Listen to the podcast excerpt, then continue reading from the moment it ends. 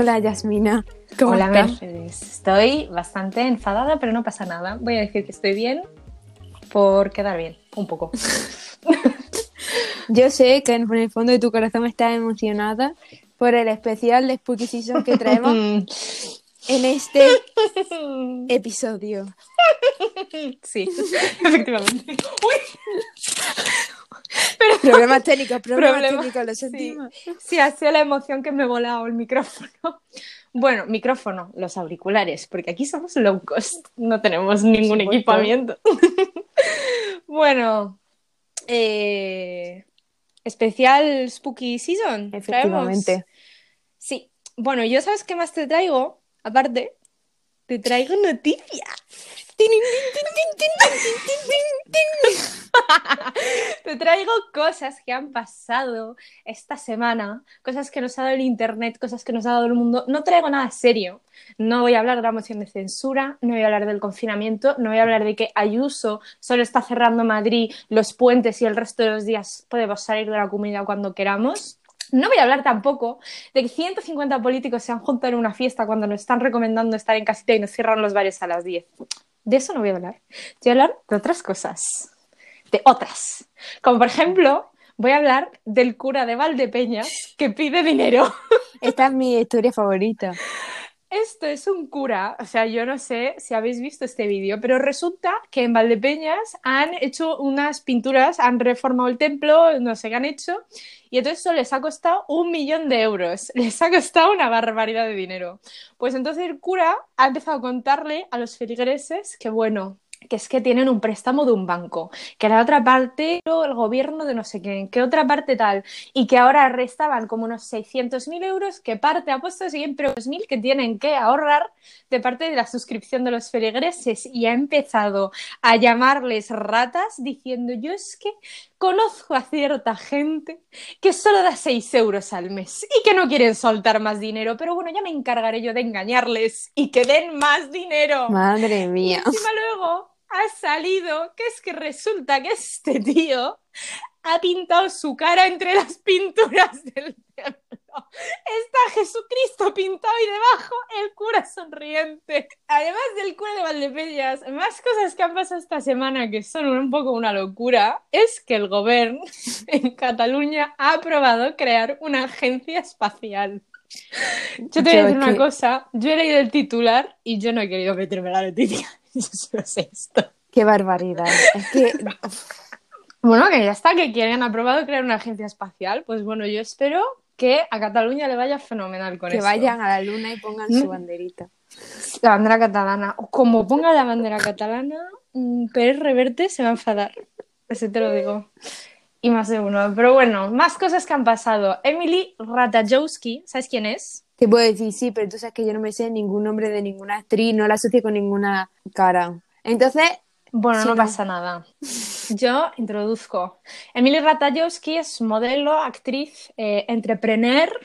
Esta, eh, para los que hayan visto Gone Girl, es la que... Bueno, es que a lo mejor voy a soltar un spoiler. Bueno, sale en Gone Girl. Y resulta que está embarazada y ha montado un pifostio para anunciar que está embarazada. Ha hecho semidesnudo de la Vogue. Ha hecho un corto en el que anuncia su embarazo mientras está leyendo un texto, ella de fondo, eh, dirigido por la mismísima Lena Dunham.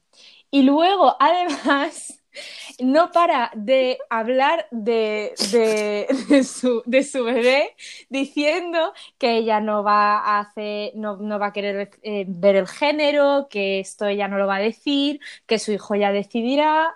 Bueno, madres modernas que tenemos ahora. Otras cosas que han pasado con gente famosa. Pues el cumpleaños de Kim Kardashian. Kim Kardashian ha cumplido 40 años y se ha llevado a todos sus amiguetes a una ¿qué isla dice? en pleno COVID. Sí, sí, sí, tú estás No. enterado. Pues ha cogido, ha, ha hecho un hilo en ¡Qué Twitter fuerte! explicando que es que, sí, sí, sí, sí, que ella le ha pedido a sus amigos que hagan cuarentena, se han hecho dos PCRs, dos pruebas y han conseguido irse a una isla fingiendo que no está pasando nada y que ella se da cuenta de lo privilegiada que es y que, mira, un esperpento Mercedes. Es que me parece una vergüenza. A mí me parece fenomenal que está. Bueno, no me parece fenomenal que tenga dinero, pero. Yo no quiero Pero que, que tampoco que nos lo- sean ricas. quiero que sea un... No, porque para, para lo que están haciendo uno lo tenga, ¿no, hombre? En otras noticias eh, esperpénticas tenemos al señor que hace exhibicionismo Ay, para por Dios, Andalucía. madre mía. Qué vergüenza. Este señor, este señor parece ser que es eh, eh, typical Granada personaje, porque eh, es un señor que se pasea desnudo. Hace una semana o algo así apareció por la Alhambra pasándose desnudo y el último avistamiento ha sido en el aeropuerto de Málaga. Y está el tío paseándose en pelotas con la pilila al aire. ¿Cómo le dijiste tú? Qué mal gusto, de verdad, qué Eh, vergüenza. un poco inquietante. ¿Qué es lo peor de toda esta situación? Que el señor Mascarilla. va sin mascarilla. Va sin mascarilla. Eso es lo que más le ha ofendido a la gente. Hombre, yo porque creo que en los momentos vaya- que vivimos ahora da igual que vayas enseñando tu pilila, pero la boca te la tapas para no contagiar. Estamos en la generación del OnlyFans. Nos va a importar tu pilila. Lo que nos importa es que te pongas una mascarilla. No estás haciendo nada nuevo. Estar en pelotas. Todo el mundo está en pelotas. En noticias más buenas, Harry Styles. ¿Te suena? No, nada, para Este nada. señor. No sé quién es. Harry, ¿qué? Para las personas desubicadas, para las personas desubicadas, Harry Styles es el, el- el único hombre. Que merece la pena. Ya está. Y, y resulta que ha sacado videoclip el día 26. Eh, Este videoclip no es nada especial, simplemente sale él en Italia corriendo, nadando y en un coche y lo hace todo tan bien que yo creo que es digno de Y con mención. muy buen Miraos gusto eso hay que decirlo. Sí, es que qué simpático. Otra noticia que nos hemos enterado hoy, Un es primicia, segundo. a 29. Y con muy buen pelo. Ya está, lo tenía que decir. Gracias. ¿Puedes ponerme mus- musiquita como de noticia urgente de última hora? Pues la noticia urgente de última hora es que Harry Styles se le averri- eh, se le averió el coche Ay, qué y entonces esto. resulta que un señor, que un buen samaritano que había en la calle, le dijo, oye, mientras esperas a la grúa, ¿qué tal si entras a casa y te tomas un tecito? Y Harry Styles dijo, fenomenal. Y en la casa, pues ya le dijo el padre, mi hija es muy fan. Y Harry dijo que sí, pues le voy a dejar una notita. Y le escribió una nota y le dijo, Teodora, qué pena que no nos hayamos visto. I'm sorry, I missed you. Le dice el tío. Y dice, espero que nos encontremos, que nos conozcamos pronto. Un besazo. Por cierto, le he dado comer a- de comer a tu pez. Y está, hay una foto en internet de Harry Styles dando de comer mira, al yo me pez. encuentro eso y me desmayo. Literalmente me encuentro. Hombre, yo también. Y, y no vuelvo a abandonar mi casa, si te lo digo, por si vuelve a aparecer Harry En la situación en la que planto. esa chica debería haber estado ahí. O sea, a lo mejor había salido a comprar el pan Tuve que haberle hecho caso al gobierno. y se ha ha salido a comprar el pan y se ha perdido que Harry está vaya a su cuarto y le debe comer a su pez. Imagínate. Fuerte. Bueno, la firma del disco. ¿Más cosas que ha hecho Harry esta semana? Pues que está empezando el rodaje con, con Florence Pugh, que Florence Pugh, nunca sé pronunciar bien ese apellido, es la de Midsommar y la que hace de Amy en Mujercitas, para que la situéis. Y entonces va a grabar una peli con Harry Styles que interpretan a un matrimonio. ¿Cuál es el twist interesante de esto? Que Florence, cuando era adolescente, era directioner, era fan de Harry Styles y ahora está grabando una película con sueños se él. cumplen. Y aquí está la prueba. Sí. Eso significa Eh, más cosas de los sueños se películas. cumplen. Eso Ah, dime. significa que nosotros en un futuro quizá grabaremos un podcast con Curtis Conner. Puede ser, puede ser. Cruzamos los dedos, nuestro ultimate eh, objetivo. Más cosas de películas y ya doy por terminar la sección de noticias que se siguen aplazando las películas por el COVID. El que más está sufriendo es Timothée Chalamet. Pobrecillo, la verdad. El que más, este chico, o sea, está haciendo mucho por las elecciones estadounidenses todo el rato diciendo por Instagram que votemos, pero no está grabando ni una sola película, no está haciendo nada. Han aplazado Dune, que está grabando con Zendaya. Han aplazado The French Dispatch, la han aplazado tantas veces, o sea, la película de Wes Anderson, que yo tengo unas ganas de verla. Y ahora han aplazado indefinidamente el biopic de Bob Dylan, que Timothée Chalamet iba a hacer de Bob Dylan. Pues no se sabe cuándo va a ser Timothée Bob Dylan. Ahí está, aparcado. Y luego la última cosa es que ya se ha estrenado en Netflix Rebeca, con Lily James y Armie Hammer, que es un remake, bueno, es una nueva adaptación de la novela, ya la hizo Hitchcock. Y aquí dato curioso, que esto mucha gente no lo sabe, y es que la, la prenda de ropa, la Rebeca, se empezó a llamar Rebeca por esa película, porque la prota, que estaba interpretada por Joan Fontaine, pues se ponía muchas Rebecas, se puso de moda y ahora las llamamos Rebecas. Como los ¿Cómo se llamaban antes las Rebeca? Cardigans. Pues No sé, la verdad. Cardigans. Cardigan. No, porque creo que la palabra cardigan la inventó Taylor Swift en verano. Mm, eso no me lo creo yo. vamos. Bueno, es una broma. Es porque mm, Es Taylor Swift sacó un disco que buenísimo que se llama Folklore. Es que la, rea- la realidad, o sea, soy una señora que está al tanto. Soy tu abuela que tiene WhatsApp. Soy esa abuela. Y ya está. Hasta aquí las noticias del día. Yo creo que no me dejo nada. Estamos a 29 de octubre. Si mañana pasa algo impresionante, pues ya no lo cuento, porque esto creo que saldrá el sábado o el domingo. Y hoy es jueves. Así que lo que pase el viernes No nos da igual. No les incumbe. En- meteos vosotros en internet. Eh, bueno, y hasta aquí. Acabado la noticia. Gracias. Sí, es verdad, es verdad, el jingle. Eh, ya podemos volver a la Spooky Season, Gracias, gracias. que esta semana es Halloween, Día de todos los santos, todas Halloween. las cosas. Estoy yo cantarina hoy. Lo siento mucho por todo vuestro oído. Sí. No, yo creo que la gente se alegrará de verte tan contenta. Bueno, yo, yo tengo que decirte una cosa de la Spooky Season, Mercedes. Me parece a mí demasiada casualidad que Spooky Season coincida con Scorpio Season. Las personas que no sepáis de lo que estoy hablando, es que ahora mismo estamos en Scorpio. Ahora están naciendo los Scorpio y estamos cumpliendo años los Que tengo una pregunta para ti. Ay, dime. Resulta que he leído que ¿Has este año hay Blue Moon el día de Halloween. Sí, efectivamente. O sea que hemos tenido dos lunas llenas. ¿Eso Sí. significa ya que me voy a volver loca del todo? Esto significa. Yo esto no lo he investigado mucho, porque me parece que aquí yo soy la mística que sabe todo, pero no.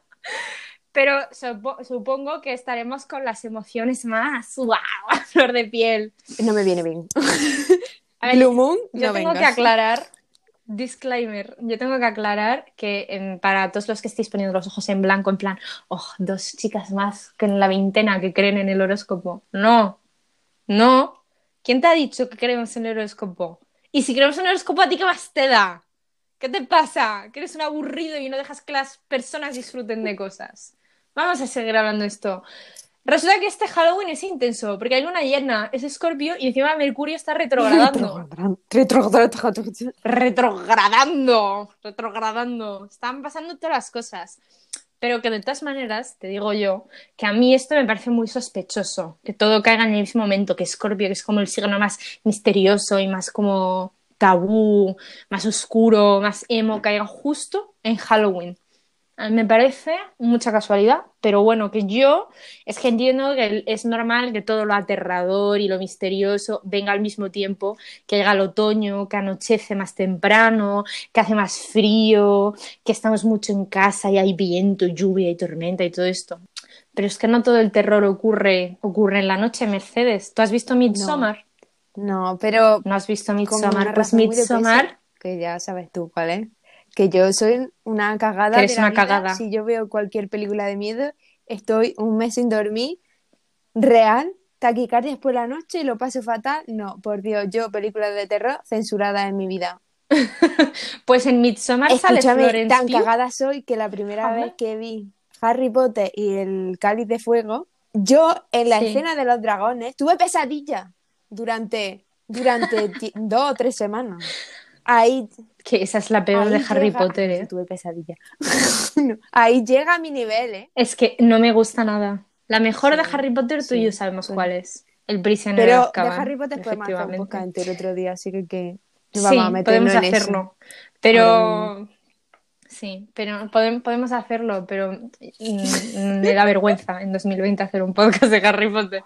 No voy a mentir, no, no me gusta JK Rowling. Bueno, yo ahora, ¿sabes que yo finjo que JK Rowling no Sí. escribió Harry Potter? Para mí lo escribió Hermione.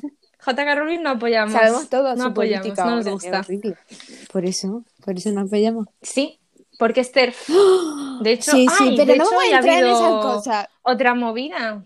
No, no, solo voy a decir, solo voy a hacer un llamamiento. Si seguís a Feminista Ilustrada, que sepáis que es una TERF, dejad de seguirla, a no ser que seáis TERF, y si soy TERF, pues no me habléis y ya está. Ese es mi anuncio. Que bueno, que lo que iba diciendo. Midsommar. Midsommar ocurre a plena luz del día, o sea, se van a Suecia en el solsticio de verano, ¿vale? Y, y pasan cosas aterradoras y da muchísimo miedo y es una película inquietante.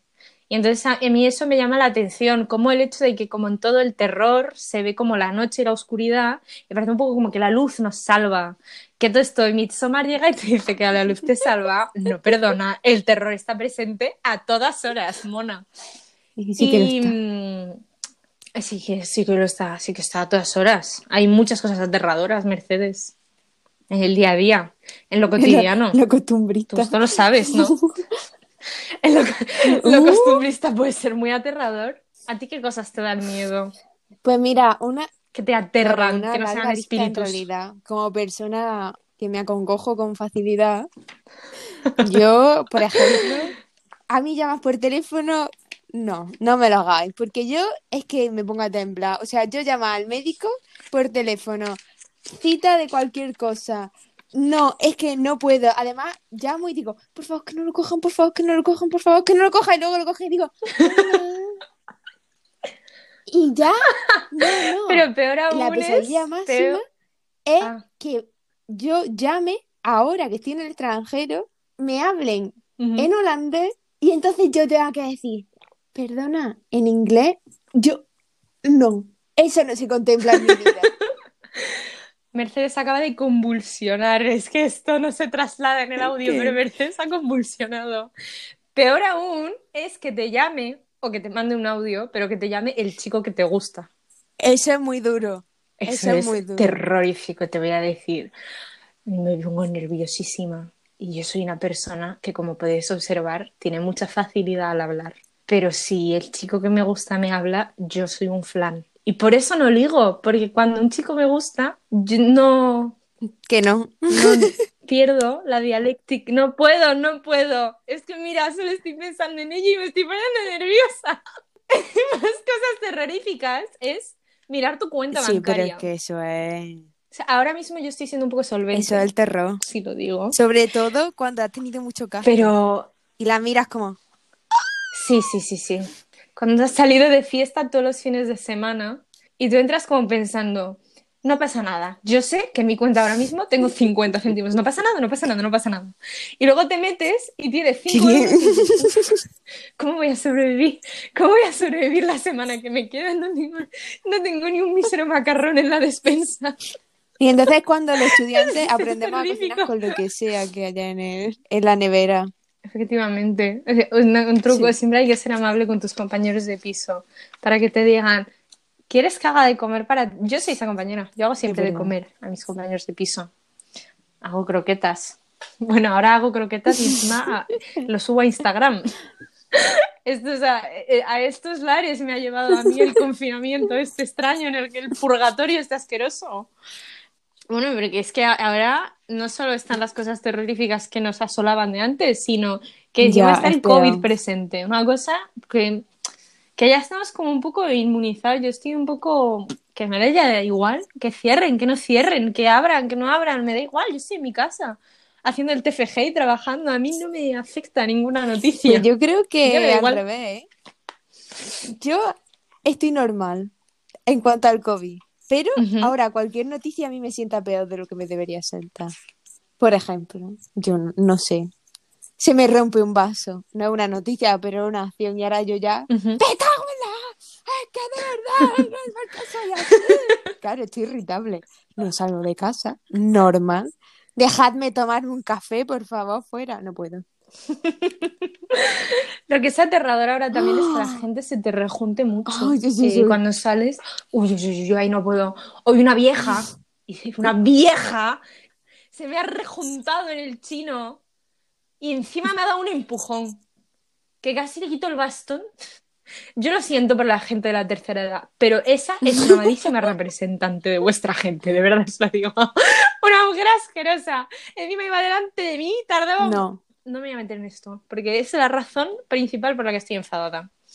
Así que, bueno, Mercedes, tú, tú, tú, tú sabes cosas de Halloween, de la historia y todo esto, porque llevas como un montón de... En plan, buah, te tengo que contar una cosa que es que, Tía, ¿qué has a lo mejor todo el mundo lo sabe, ¿eh? pero yo no tenía ni idea del origen de Halloween porque yo siempre pensaba, Buah, aquí no se celebra Halloween en la vida y después llegaron aquí los americanos estos con el capitalismo, los disfraces y la mierda de las calabazas Te acabo de invadir, acabo de invadirte tu espíritu y entonces eh, yo claro, yo Halloween, que yo me lo paso bien en Halloween y me gusta. Pero a la vez digo, vete mierda de fiesta aquí que solo es para gastar dinero en calabazas y disfrazarte. Pero no es así. Tiene un trasfondo y una historia muy larga. Y entonces yo he descubierto, me he informado, y es que resulta. Que aquí la gente pues que sabe de historia y esta mierda y que pues que se informa. Mira, Hombre, que saca hombre, tu cuadernito y todo, fíjate. En la Europa antigua, de antes del el cristianismo y todo, Los paganos. concretamente los celtas, o sea, el pueblo celta tenía una fiesta que se llamaba, lo tengo apuntado porque si alguien sabe cómo se pronuncia y yo lo voy a pronunciar mal, yo lo siento. Se llama Samani, Samahani, Hanini, Sama- Samha- Samhain, Yo que sé, ¿no? Es que hay diferentes Sam- formas de escribirlo, porque después. Samani, Samani es otro. Ver que ya está. No te rías de mí, la de iglesia, lo siento. No me río de ti, es que me hace gracia que seas disléxica y encima se llame Samhain o que tengas 100.000 millones de maneras de llamarse, es como el peor Sí, castigo que te pero bueno, gracias a los celtas. tenemos esta tradición ahora. ¿Por qué? Porque resulta que cuando se acababa el buen tiempo y las cosechas, es decir, ahora, porque como tú bien has dicho, ya empieza el frío y todas esas cosas, Ujú. pues ellos hacían una fiesta Sí, que era un día en el que supuestamente por el, porque empezaba a hacer frío, los espíritus bajaban a la tierra.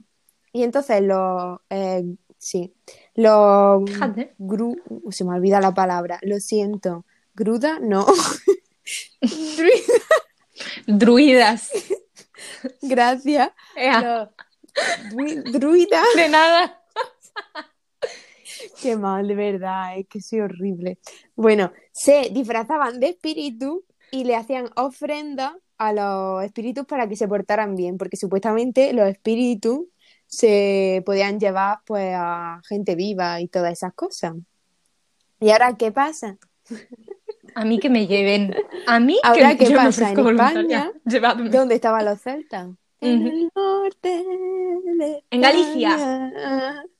Y En entonces ahí tenían una tradición muy fuerte, que creo que es que ahí sí que se llama samaní o algo así. plan, no, pero que ahí tienen otro. Samhain. Es que yo estoy convenc- convencida de Que que, sí, se llamaba ese es el nombre de los celtas. pero, Y pero la luego, del cuaderno eh, eres después tú. que aparecía otro nombre. O Vale. sea, igu- muy parecido. Da igual. Mira, en eso no me hagáis caso.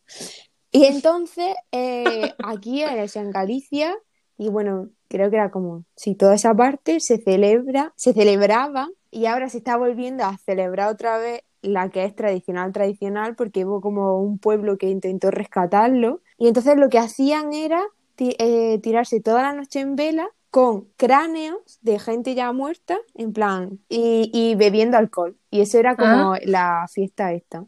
Entonces, ¿qué pasó? Que llegó aquí el cristianismo y dijo, yo no quiero cosas paganas. A mí me parece, mm, te voy a decir una cosa, perdona Mercedes, a mí me pareció muy fuerte que tuviésemos en este país a gallegos y asturianos sentándose No a beberse un vino vino. con unas calaveras y aquí haya Agua cuatro, fuerte o algo eh, así. bueno, lo que sea, una sidra, su, lo que su- yo qué sé. No, Aguardiente, agua ¿qué has fuerte, decir? ¿Existe agua fuerte, no? ¿O no?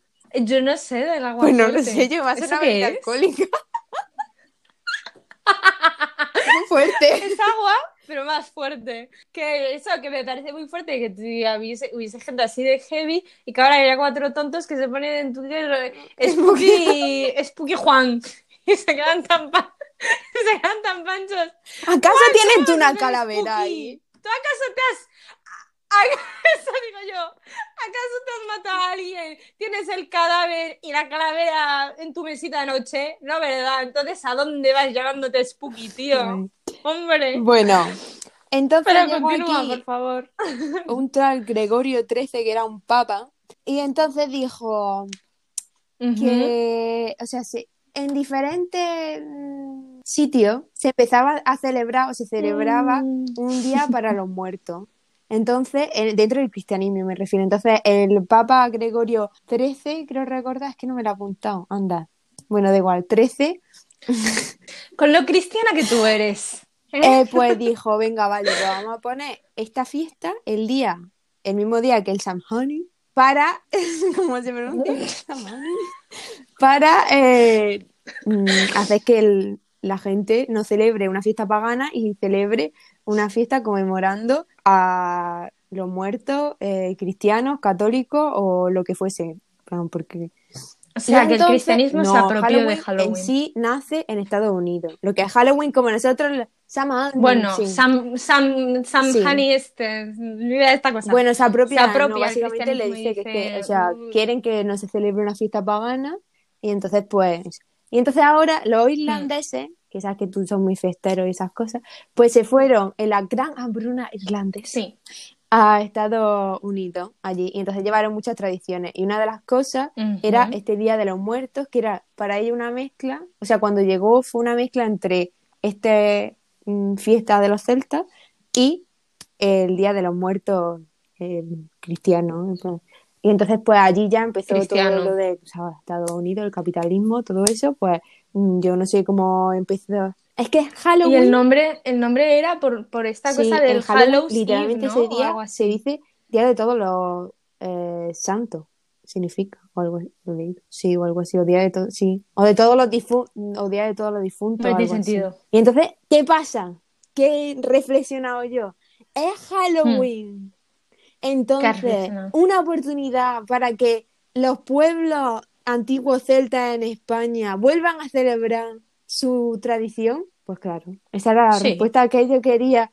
Es ja- no, Sí, pero, sí, claro, es pero es en el recuperar. capitalismo. Te voy a decir una cosa, mi capitalismo favorito, mi capitalismo favorito es el de Halloween, porque todo es cuquísimo. O sea, es que es maravilloso. Toda- yo- nosotros hemos colgado calabazas, eh, lucecitas de que calabazas en el salón bien. y, y, y Arturo ha recortado mm, A murciélaguitos y brujitas. cocina, ya la enseñé. Entonces, es me parece a todo. mí que es algo que tiene, se tiene que aprovechar. Aún así, de todas Sí. maneras, Yo digo, sí, además todo, todo Sí. pero de folclórico todas maneras no es mejor. creo que se debe Y si es pos, posmodernista y folclórico, que no se debe perder también la tradición o que se tiene que saber que aquí existen dos días, el Día de los Muertos y el Día de todos los difuntos, santos difuntos, no, santos difuntos no. Y entonces, diferencia es muy ¿Y qué fácil. diferencia el Día hay? de todos los santos, Es- explícamelo, Ya. porque yo soy el Día mora. de todos los no santos es el día que tú vas al eh,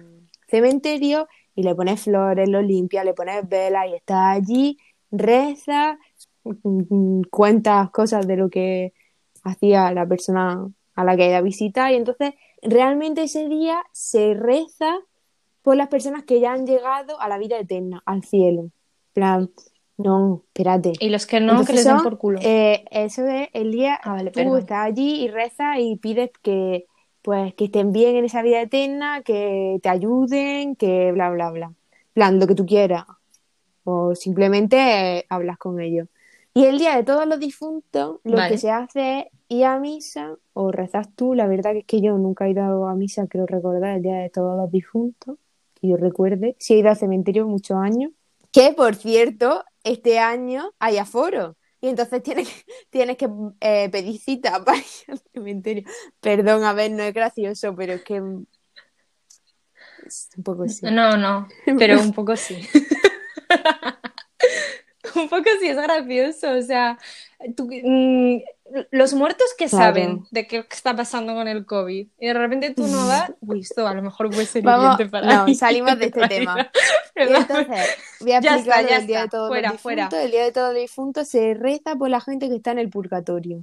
Entonces, pues gente que ha- ha- se ha muerto con pecados menores, que está en el purgatorio, y entonces eso tiene, pasa un tiempo ahí y luego pues va a pasar a la vida eterna. Entonces tú rezas como para que ese, ese mm, eh, tiempo en el purgatorio sea menos o sea más ameno, porque el purgatorio no es el infierno.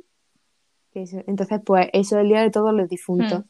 Sí, él sí tiene Es como que el sitio estás del medio. Hasta que, pues, te remite de, de los pecados menores que has tenido o lo que sea y ya pasa al, al cielo. Yo creo que todos hemos, yo creo que ahora mismo todos hemos muerto en un cataclismo y estamos en el purgatorio, porque si no, no me explico esta situación. Si yo, mm, eh, that's my take en esta situación que tenemos ahora mismo. Pero es curioso como en plan todas las culturas tienen así como un día de los muertos y eso. ¿Qué? ¿Qué ha pasado? Es que me ha llegado una notificación, le he leído porque No. digo, a lo mejor dice algo Mercedes. Bueno, que eso sí, que todas las culturas tienen un Día de los Muertos, porque yo he hecho investigación. Yo tengo que admitir que soy una persona que durante mi vida no he prestado mucha atención a la tradición marroquí barra musulmana que ha habido en mi casa, porque soy una desgraciada. Y ahora que he llegado a la joven, joven adultez, ya he empezado a llamar a mi madre y a encordiarle en plan, mamá, tengo una pregunta sobre una cosa. y mi madre como diciendo, ahora, ¿no? Ahora, cuando tenemos que ir a casa de tu abuela, no, pero ahora sí. Y, resulta que es que el, hay un día que la llaman la noche del 26 coloquialmente, pero su nombre es mucho más poético y dramático porque es la noche del destino. Es el día 26 del, mes de Ramadán, porque Ramadán es un mes en el calendario musulmán, año musulmán, ¿vale? Entonces, eh, esa, o sea, normalmente en, en el Islam eh, la gente va al cementerio el viernes, porque el día sagrado del Islam es el viernes, es el día que el rezo es más largo, todo esto. Y entonces se puede ir o la víspera del viernes, el jueves, o el viernes mismo. Pero el día 26 todo el mundo va al cementerio, bla, bla, bla, y este día ocurre así porque resulta que esa noche eh, los ángeles bajan a la tierra y están entre nosotros. Y eso es porque ese fue el día que los ángeles bajaron por primera vez para traer el Corán. Y entonces eso es lo que pasa. Luego también he averiguado más cosas, de cosas es... de cosas es... uy, que pasan en Marruecos. Porque resulta que mi madre me ha contado, además esto es muy fuerte porque día hoy. secuestros ocurren. O sea, atención. A di- o sea, a día de hoy cada vez pasan menos porque al parecer es una cosa como mucho más rural y en las ciudades no pasan, pero hay veces que estas personas pues van a la ciudad y secuestran a bebés, pero yo la verdad, es que creo que esto ya no pasa mucho. Pero eh, los niños que nacen con la, en plan, la palma de tu mano, la raya esta que tienes en medio, que normalmente está cortada, pues los, ni- lo- las personas, o sea, los niños en realidad, porque cogen a niños pequeños, los niños que tienen que la raya les recorre todo el ancho de la palma, pues so- eh, los secuestran porque al, al parecer sirven de ofrenda para dárselo a los demonios para que Pero los plan, demonios ¿los les ríen a tesoros a estas personas. Sí, sí, son que, eh, sacrificios. yo me imagino plan, a la madre de un sacrificio. Cuando nacía el niño diciendo, por favor, que no tenga lo- la... En plan, Mi, mi madre me dijo, mi madre me dijo que ya muy preocupada mir- miraba la palma de mi mano. O sea, yo no la tengo así. Es que o sea, qué yo, miedo, ay, o sea- A mí no me tienen que dar a los demonios, pero, pero claro, y esto, esto es curioso porque fíjate que como la mayoría de, o sea, como la percepción habitual que tenemos es que las brujas son mujeres y como todo lo que esto implica, las quemas de las brujas, no sé qué, no sé cuánto, y en, en Marruecos, en realidad, las personas que están relacionadas con este tipo de sacrificios y estos demonios, todo eso son brujos, son hombres, porque al parecer en Marruecos las brujas se dedicaban a, a nimiedades, a, al amor, a ser guapas, a no sé qué, a, en plan, a- mm, las brujas de Marruecos totalmente relegadas a segunda, o sea, estas mujeres no tenían nada que ver con el demonio, les daba absolutamente igual. E incluso fíjate que también me ha dicho mi madre que estas personas eran un poco temidas, pero al mismo tiempo como respetadas, que no se les perseguía, ni se les asesinaba, ni nada por el estilo, sino que, bueno. Y ahora mismo la brujería es ilegal en Marruecos, a día de hoy, porque es como, son como engañabobos, estafadores. Entonces, en Marruecos, pues las religiones están permitidas, las religiones monoteístas están permitidas, el judaísmo, el cristianismo, el islam, todo esto, pero, pero este tipo de creencias y los O sea, tú no tarots y todo pedir esto, totalmente prohibidos. Sí. Por Amazon. No, te chapan el as... No, no, no, te chapan el asunto. Bueno, Am- Amazon, Amazon es que envía bien poco a Marruecos, la ma- verdad. Cualquier... Mal organizado. AliExpress, yo no sé si AliExpress llega a... Yo creo que tampoco, yo creo que a Marruecos no llega nada. A Marruecos a duras penas llego yo, que llevo sin ir desde enero. Pero Pero, pero eso, pero que me parece súper curioso porque las brujas en Marruecos eran estos seres inofensivos y fíjate que con, con todas las historias que tenemos de brujas, con las quemas de Salem y todo esto, y las mujeres que, además que esto siempre se ha relacionado como que las eh, eran como una amenaza al status quo para mí porque eran las mujeres como que sabían leer o que escribían o que trabajaban en algo, no sé las qué. cultas, la- bruja, bruja. Las que se interesaban por... Sí, En realidad es que ya si tenías como muchos libros ya... ¡Uh! Miedo. ya, bruja. Y tú, Al- algo, y tú algo tienes que leyendo tener. allí, yo qué porque las mujeres no tienen cerebro. No, no. Y cada vez que aparece alguien, tiras el libro en plan, no, no, no sé leer, mira, lo Acoso, tengo al acoso, revés yo, incluso, acoso. fíjate, no, nada, cosas. Es un libro sobre costura. Pero, pero además, pero tú y yo aprendimos eh, el año pasado cosas de las brujas, que al final las brujas solo eran mujeres que se querían drogar y ser lesbianas en paz. Eso fue muy fuerte. El mejor, Venga, cuéntalo tú, que llevo hablando mucho rato. el mejor Cuenta lo de Córdoba tour de misteriosa. ciudad misteriosa. tu No hemos ciudad. hecho más. Sí. Pero O sea, no, por favor. Es que si estáis en Córdoba, tenéis que hacer ese tour porque es maravilloso. Como yo, y si sois unos yo. cagados, hacerlo también. Da igual, no pasa nada. Tenéis que ir a hacer lo de Córdoba misteriosa y luego os tomáis un heladito para bajar el susto. Os vais charlando de a la casa, no sé, de algo liviano, de High School Musical, por ejemplo. bueno, pues resulta Pero bueno, que en Córdoba cuéntalo. hay una plaza que se llama la Plaza de la Pandereta, que era pues por las panderetas que sonaban de las brujas, básicamente. Y entonces, no- no eh, ¿por qué se creía dificultad. que eran brujas, básicamente? Y era porque los clanes de Bueno, pero no, eh, inter- eh, o sea, esto para empezar, que era una zona donde vivían era- básicamente muchos eran criminales. prostitutas Pero y claro, luego había criminales que las, que las protegían, nos explicaron, básicamente. Y entonces, eh, Sí. el por qué se creía que eran brujas era porque por la noche ellas ponían como un fuego en el centro de la plaza y entonces se fumaban, en plan, se drogaban de... de y quem- quemaban también Sí, como un montón de cosas que creaban Y un entonces muy espeso, como que no se veía lo ungüento. que estaba pasando. Es que esto es muy fuerte para contarlo por aquí, que contar esto. Y No, entonces ellas hacían un ungüento y con Es su que es escoba muy bueno. untaban ese ungüento en el palo de la escoba. Y ya os imagináis vosotros para qué era eso. Y si no os lo imagináis, os lo cuento Y entonces, yo. Se lo metían en el Con la chochis. reflexión. refle- Hostia, nunca sé si es reflex- re- reflexión. Reflexión. Reflexión de la luz y sus sombras parecía que estaban parecía que estaban volando desde reflejo, la sombra, que las veía claro. desde sus casas, desde fuera de la plaza, lo que veía era una sombra como si ella estuviese en el montadas en la... Que bueno, y estaban entonces montadas en la ella escoba, pues pero no de se esa creía que manera, decían ¿no? que eran Pero- brujas, brujas, brujas y ella en realidad lo que eran eran pues mujeres que estaban allí pasándoselo bien, drogándose, haciendo Y liándose haciendo entre ellas, porque eran sáficas también.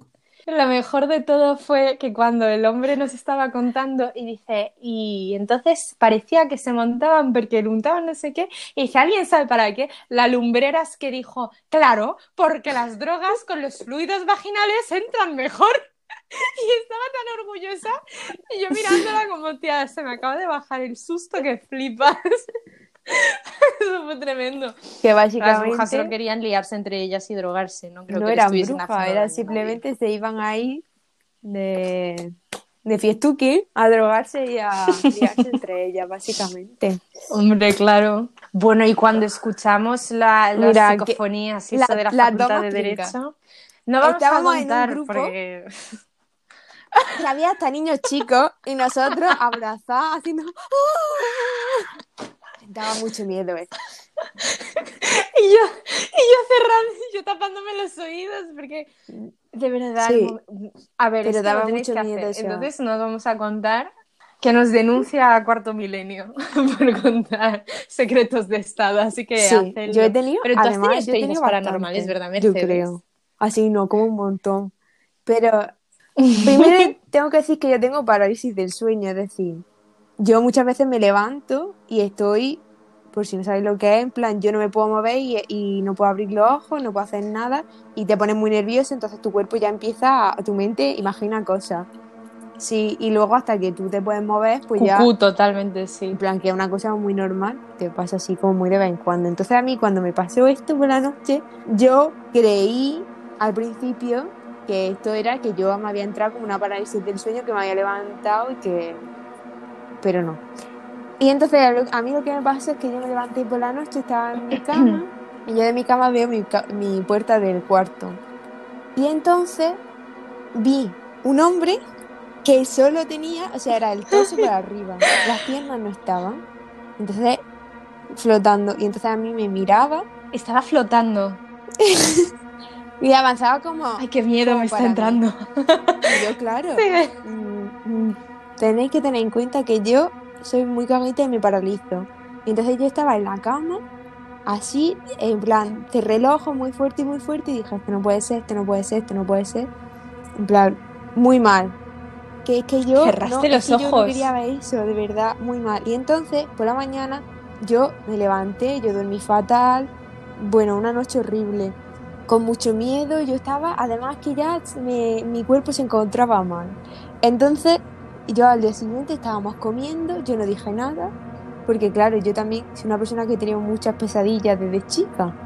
Y yo dije, no voy a decir nada, ¿para qué? Y entonces mi hermano dijo, comiendo, he tenido un sueño rarísimo hoy, he tenido una, o sea, se me ha parecido, bueno, mi hermano es que no dijo tengo un sueño, mi hermano dijo directamente, hoy por la noche he visto, así, de frío, sin anestesia, hoy he visto por la noche unas piernas, solo unas piernas andando por mi cuarto.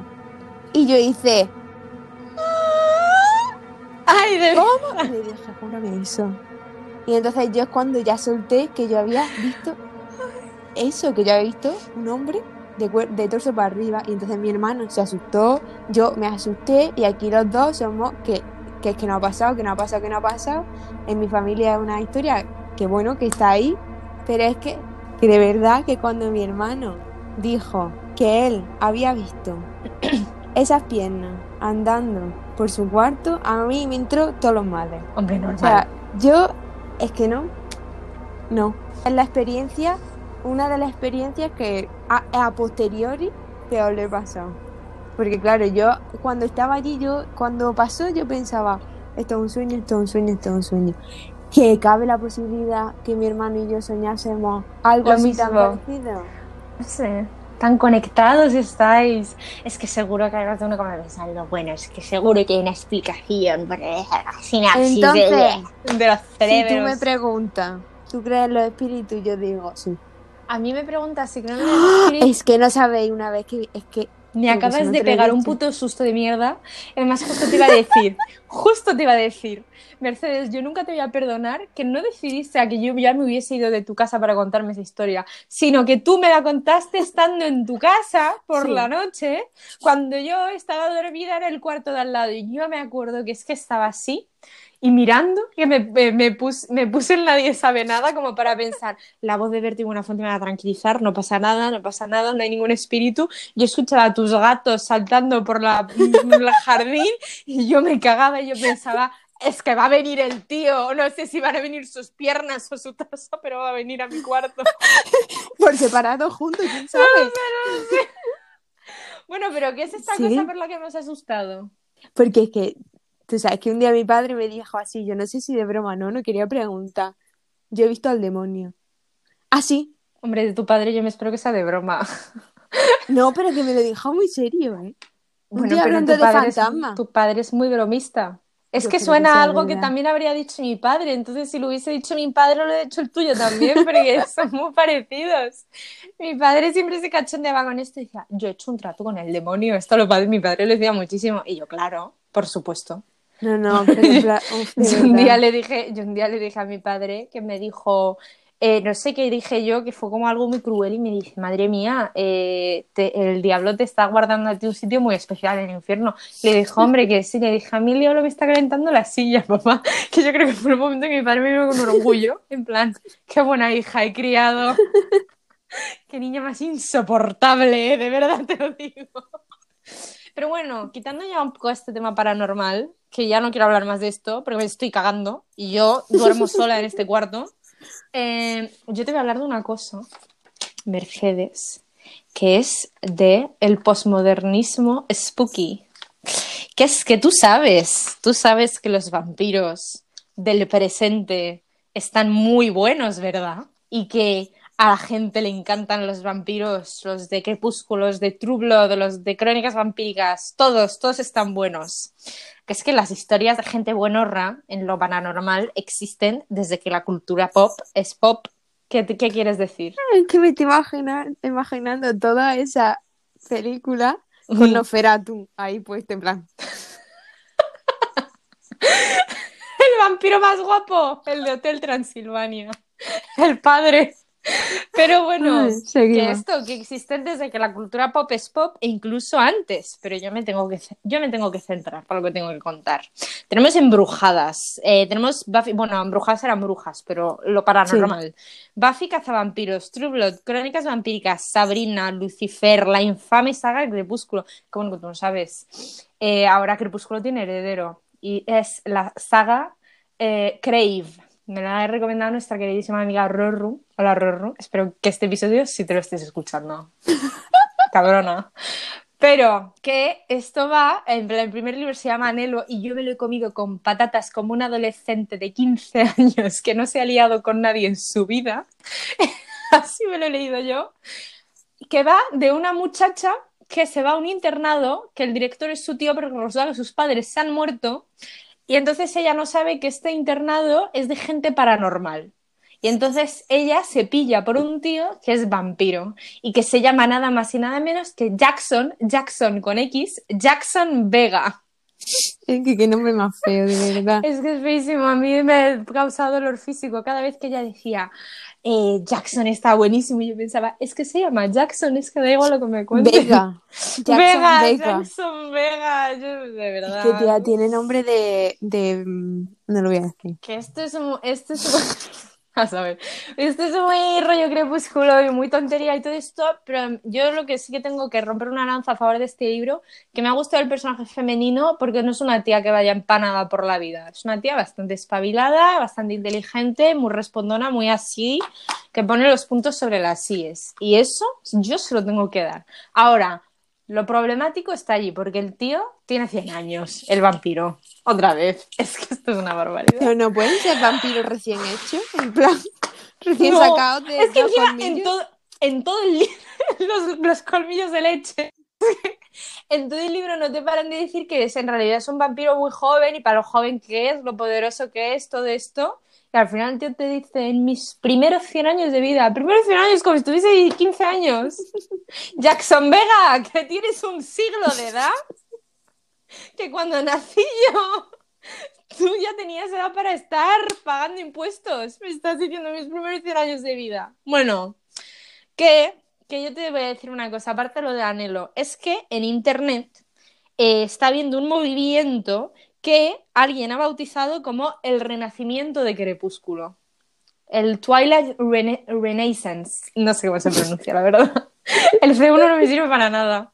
Eh, entonces, ¿qué pasa? Que Crepúsculo cumplió 10 años en 2008, que se dice pronto, y que hasta el mismísimo Robert Pattinson, que Robert Pattinson no le gustaba la saga, él se descojonaba de la saga durante todas las entrevistas, decía que no le gustaba nada, que era una tontería de historia, que hasta él se las ha vuelto a ver y le han gustado y ha dicho que están muy chulas y que la banda sonora en realidad está guapísima. Y ahí tienes razón. Mm, También te digo, yo en el instituto era hater de Crepúsculo, no me escondo, ahora mismo soy defensora de Crepúsculo. Yo solo me he visto todas las películas una vez en total, yo creo, que ha sido esta cuarentena. Eh, pero yo defiendo a los fans de Crepúsculo. Y ahora te voy a contar por qué. Eh, porque es mítica. Te voy a decir, es mítica cinematográficamente, porque tiene la escena del béisbol. ¿Tú sabes cuál es la escena del béisbol de Crepúsculo? Que Sí. tienen un partido de béisbol y, y la pelota ahora a kilómetros, todos están corriendo, todos están fuertes, todos están buenos, todos son increíbles. Eh, luego está la famosa escena de Bella entrando a clase de ciencias y que le da todo el ventilador y su olor llega a Edward y Edward se tapa la nariz, que parece que, que Bella huele pestes. y ella como que se huele el pelo y el sobaco súper rayas. En plan, yo creo que hoy me he puesto desodorante.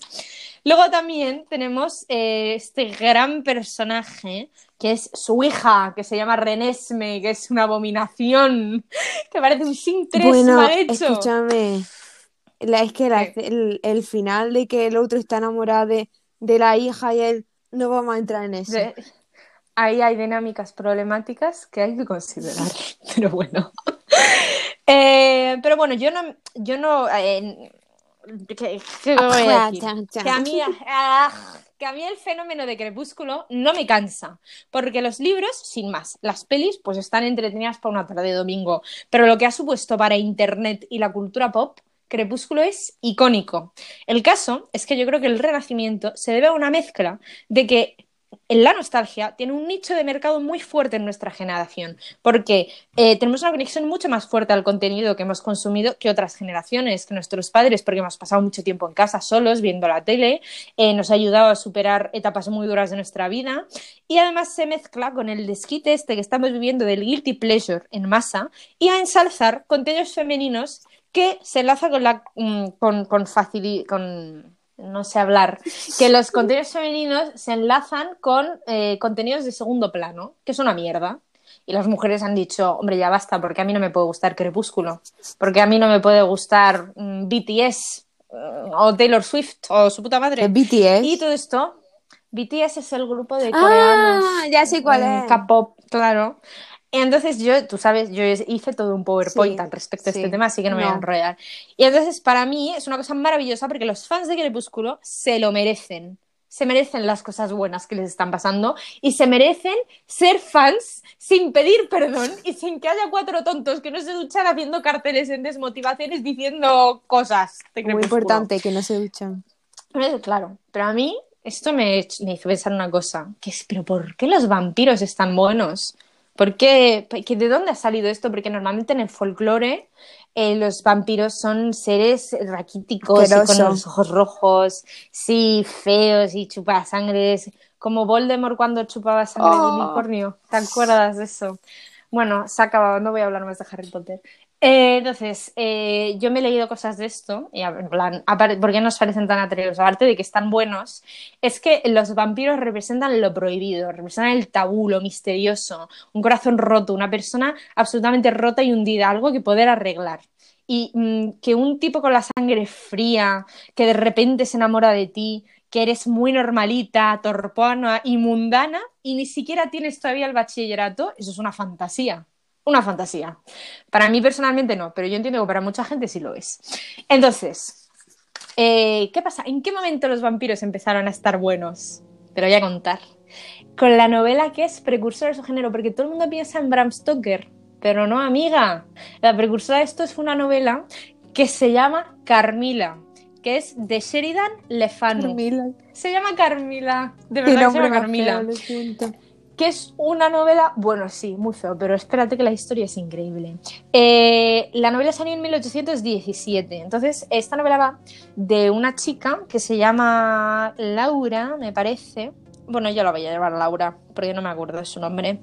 Eh, que se llama Laura, entonces Laura lleva toda su vida soñando con una mujer que ya la ve en sus sueños y siempre se levanta como con, con una punzada, como, como que, que le han picado o algo.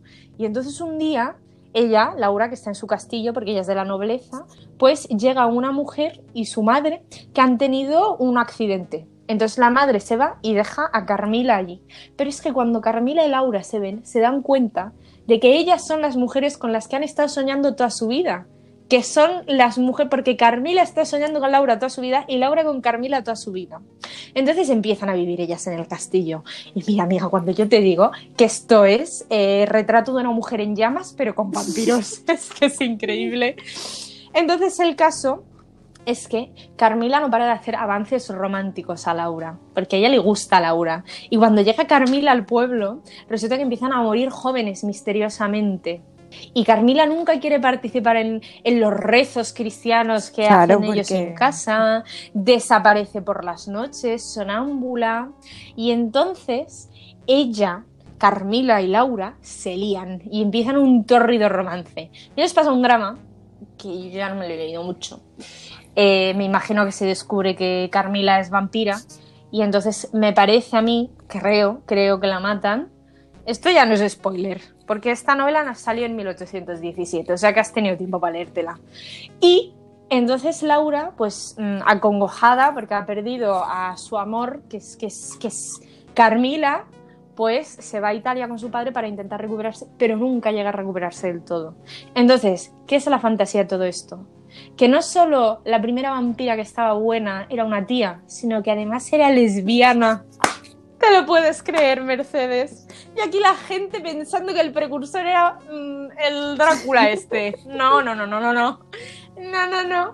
Era Carmila, era Carmila. Entonces Carmila resalta el estereotipo popular del vampiro frente a lo sobrenatural y entremezcla el, el éxtasis y el terror, porque Laura decía que ella cuando estaba con Carmila sentía una mezcla de terror, pero de éxtasis, porque era todo muy erótico y todo muy maravilloso. Entonces esto pues tenía mucho drama, este libro, porque se estaba hablando de cosas tabús y paganas como los vampiros y la brujería. Eh, y además era erotismo. Eso te iba a decir. Entonces, tú imagínate, ¿eh? cómo se puso la gente. Pero es que encima Carmila está basada en una figura histórica de verdad, que se llama Isabel Bathory, que es, eh, la, la, llaman la condesa sangrienta. Y esta era una condesa húngara que ha pasado la historia porque mató a 650 Joder. personas. Sí, sí, sí, sí, pero que no te extrañe, porque es que resulta que esta es familia de Vlad el Empalador. ¿Te suena este amigo nuestro? Eh, Vaya familia. Total, entonces ella... Sí. ¿Alguien ha hablado de dramas familiares? Esto, o sea, si tú crees que tu drama familiar es que en la cuarentena has discutido con tu familia de política, es que no, no has sido Isabel Baturín ni Vlad el Empalador. Y más, porque luego sus descendientes, eh, yo no me voy a enrollar esto, pero los descendientes de Carmila luego lo, los encarcelaron y todo, mmm, bueno. Y entonces eh, ella estaba obsesionada con la belleza, entonces ella lo que hacía era secuestrar a jóvenes, a mujeres jóvenes del, del pueblo y de alrededores y las mataba para beberse su sangre. Sí, señora, señora. Cuerpo. Y entonces se la acusó de magia negra y estaban todos los mayordomos y las criadas y tenía un sequito ahí de brujas que estaban con pinchas con ella, se la juzgó, mataron a las brujas y a los y otros no. y, y a ella no, porque era noble, entonces no se la podía matar, así que la encarcelaron y se murió en su celda, ya de mayor. Y claro, pues a mí esto me parece una fantasía, una, una fantasía que Carmila exista. Y, y, claro, poco a poco a los vampiros se les ha dado sentimientos, se les ha dado problemas, ya, se les ha claro. dado como más capas y capas y capas. Y ahora pues los vampiros pues simplemente mm, son muy parecidos al chico con trauma sin resolver que te habla a las 3 de la mañana para ver si estás despierta, pero que además te chupa la sangre. Que bueno, estos te chupan la sangre metafóricamente. ¿verdad? Y yo personalmente creo que ahí está la clave, que tu vampiro de confianza de 2020 es el sad boy o el fuckboy buenorro que te gusta, pero que además es educado y considerado porque tiene 117 claro. años y sobrevivió a la fiebre española, eh, a la gripe española, entonces es como más elegante, un poco más conservador, un poco más tradicional, se pone camisas. Te abre la puerta. Pero es un fuckboy en él. te abre la puerta y te dice cosas como hasta que nos casemos no podemos acostarnos. Bella Swan. Esto fue un drama de crepúsculo que Bella se tuviese que casar muy joven. Y hasta ahí lo que tengo que decir de los spooky postmodernistas, porque a mí me llama mucho la atención cómo relacionamos toda esta la brujería, la oscuridad, los vampiros con, con, el erotismo, me parece increíble. Y cómo triunfa tantísimo. Bueno, es que tengo un apunte aquí que decir, y es que hoy estaba hablando con un compañero mm. mío de la residencia, le he explicado mm -hmm. todo lo que iba y el podcast, y me ha dicho, sí. Ah, yo he hecho las, las, cartas del tarot. Es que yo celebro todas las, fie las, fiestas de las brujas con mis amigos. Aquí hay mucha gente que lo hace. O sea, que esto es una. O sea, es así. Está empezando a pasar que está llegando un punto en el que la gente está empezando a celebrar lo que eran las fiestas de las brujas anteriormente. Claro, fíjate como, como esto es muy curioso porque existe, yo creo que en nuestra generación un rechazo muy fuerte a estructuras muy consolidadas, religiosas luego... y de fe y todo esto, pero se está, está claro, está habiendo como un, un viraje a todas estas ideas como más paganas y más como lo que se ha visto mucho como de engañabobos siempre que la gente tú le dices el horóscopo y te dice, bueno, pero ¿cómo te vas a creer el horóscopo? Pero ¿cómo me va a decir a mí eh, la Cosmo que yo por ser escorpio me voy a encontrar 5 céntimos en el suelo hoy? Pues no, pues que tiene muchas cosas y la gente lo está descubriendo ahora y se está poniendo muy de moda. Sí, sí. Y se está hablando mucho de. Sí, sí, sí, a mí me parece, a mí me parece una fantasía. A mí me parece una maravilla. A mí eso me parece muy interesante y es que personalmente no creo Nada. ninguna cosa, pero no, o sea, me da igual, pero, pero es, eh, además es horroroso como, fíjate que estas, estas creencias como la astrología y todo eso tienen muchísimo más popularidad entre las mujeres y al final siguen siendo objeto de burla, en plan de un montón de, de nuevos chicos que no se duchan en internet diciéndolo a las chicas. Es que es que ¿qué pasa? Que yo por ser mm, Capricornio es porque, pues no, pues que no soy Capricornio, te he engañado, resulta que soy Virgo. A lo mejor es cuando alguien dice, pues es algo típico que eran los Virgos. En fin, yo qué te voy a decir. Ah, bueno, también quiero decir una cosa, que en honor a la Scorpio Season y a la Spooky Season todo esto, porque ahora yo estoy siendo oculta e intensa y me estoy leyendo los diarios de Silvia Plath, que son demoledores, la verdad. Y entonces tengo una cita que decir de ella, porque cumplió años el, el 26, me parece. Entonces ella dice, respirando y escuché el viejo alarde de mi corazón, yo soy, yo soy, yo soy. Lo que más me horroriza es la idea de sentirme inútil, bien educada, una promesa brillante, desvaneciéndose en una mediana edad indiferente. Y me parece que eso Sí, que es aterrador, lo que dice Silvia Plath. Es, es una cosa que da mucho miedo.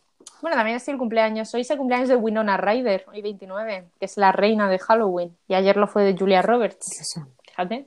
Sí, Que cumpleaños mucha gente icónica, como yo, dentro de poco. el ego. Eh, no, perdona. No lo digo yo, lo dicen las personas que cumplen años en esta época. Y bueno, ya está. Sí. ¿Tú tienes algo más que contar? Sí que tenía. Anda. Pero porque se me ha olvidado decirlo antes. Y ya después lo meto. A ver. Que además te dije, voy a meter lo de la tradición en Rusia. Que ellos no tienen, claro, ellos no tienen ningún día de los muertos, para nada. O sea, los ortodoxos, no, eso no, no, no, para atrás. Entonces sí que tienen como algunas tradiciones que se pueden parecer a Halloween. Tienen una un tanto extraña que no me enteré muy bien, pero la que más me llamó la atención es una que pasa en Navidad. Que la na- sí, que la ¿En Navidad, Navidad? para quien, quien no lo sepa, yo no lo sabía hasta hace un año aproximadamente, es que eh, la Navidad en Rusia es del 9 al del 6 al 19 de, de enero, no antes. Esa es la Navidad de los ortodoxos allí en Rusia. Muy raro, sí. Son como sus reyes. No, pero es Navidad, en plan, es Navidad. Claro. Eh, Bueno, Ay, que me caigo. y entonces, estoy siendo espa- españacentrista. y entonces eh, tienen una tradición que mm, gracias, no gracias, a la Unión Soviética ha desaparecido casi en totalidad. Que se joda la Unión Aquí respetamos a Lo la Unión siento, Soviética, no, en esta cosa no. Y entonces, eh, porque se ha cargado mucha, o sea, inciso. Es inciso, broma. Nos da La Unión Soviética se cargó la mayoría de las mm, tradiciones populares de Rusia, en plan las prohibió. Entonces, Son antifolclóricos. sí querían un régimen muy plan, estricto. La cosa, que Vale. tenían esta tradición que ahora se sigue haciendo en zonas rurales, muy rurales, y es que se llama eh, la noche de adivinar el futuro. Entonces, sí.